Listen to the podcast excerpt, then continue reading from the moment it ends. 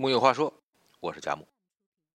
我们都知道，以前有很多人过上了一种现代人非常向往的生活，那就是隐居。古人隐居，必往山林深处去，清风明月，琴棋书画，久而久之呢，隐居的人便在我们心中成了神仙，留下的诗篇。成了可望不可及的传说，以至于现如今我们谈起隐居，也多以此为模板，总想要找一处山头，躬耕南阳，从工薪一族一夜之间变成农夫。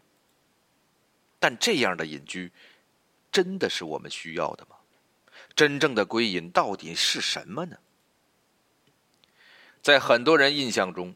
归隐就代表着一种自由自在、桃花源一般的生活，但事实上，归隐并不代表安逸，它是一种选择，有所得，也有所失。住在终南山上的八零后张二东，曾有无数人羡慕他的与世无争的生活，每天写写诗、画画画，喂鸡养狗、种地晒太阳。那可真是春有百花，秋有月，夏有凉风，冬有雪。可他自己却说：“我建这个小院总共才花费了一万多元，似乎想要一个桃花源一般的生活并不难。可为什么没有多少人实现呢？问题在于你是否能应对想象后的现实。桃花源只是一般人看见的白天，而聊斋。”才是晚上。我们总羡慕桃花源般的生活，却不知道山上停水停电、严寒酷暑，乃至鬼怪虫蛇、空寂回音，每一样都能轻易打破你对美好生活的幻想。入山归隐，得到的是大自然的宁静，失去的是城市的便利和安全。只有对现实有所觉悟，才足以谈归隐。曾经有一位叫比尔波特的美国学者，到终南山上寻访隐者的生活。他来到一座简陋的庙宇，那里住着一些尼姑，生活上完全靠自给自足。一个叫彻慧的女尼说：“需要的菜我都自己种，整个冬天光吃土豆，夏天我每天都在菜园子里劳动，通常总有东西可吃。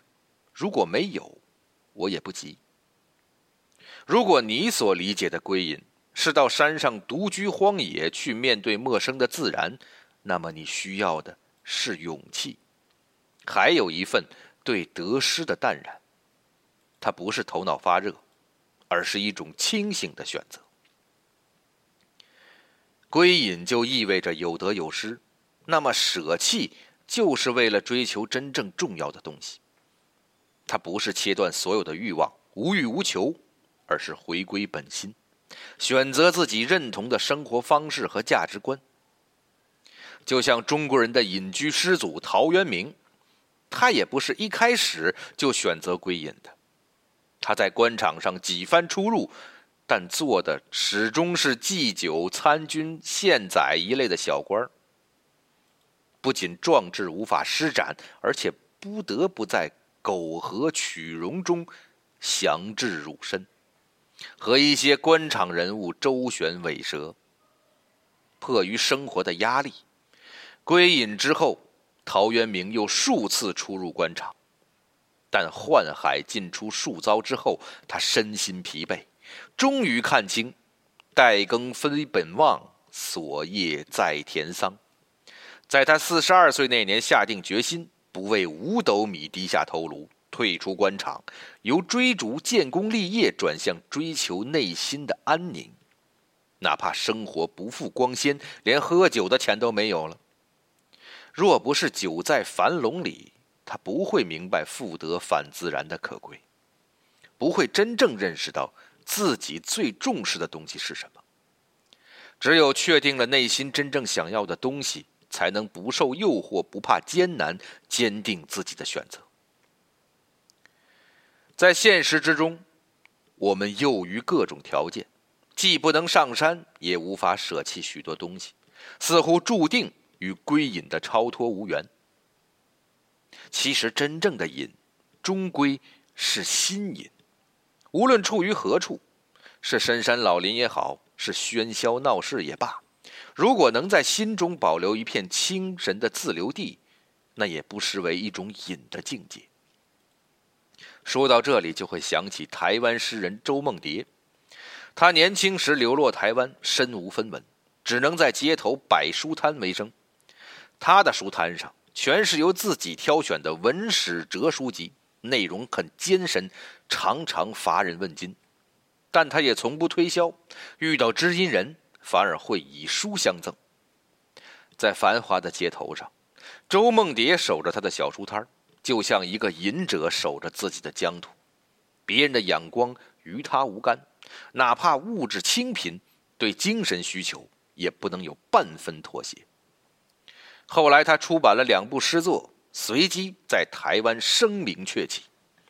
可他始终独自住在一座简陋的老房子里，每天慢慢的吃饭、写诗、读书，为了钻研一首诗，耗费几十年。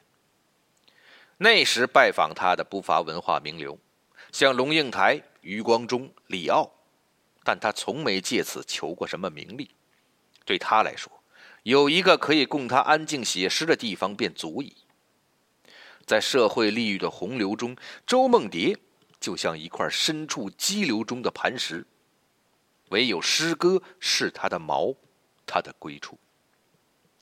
当一个人的内心有所寄托的时候，他才能这样从现实中抽身出来，回到心灵的隐。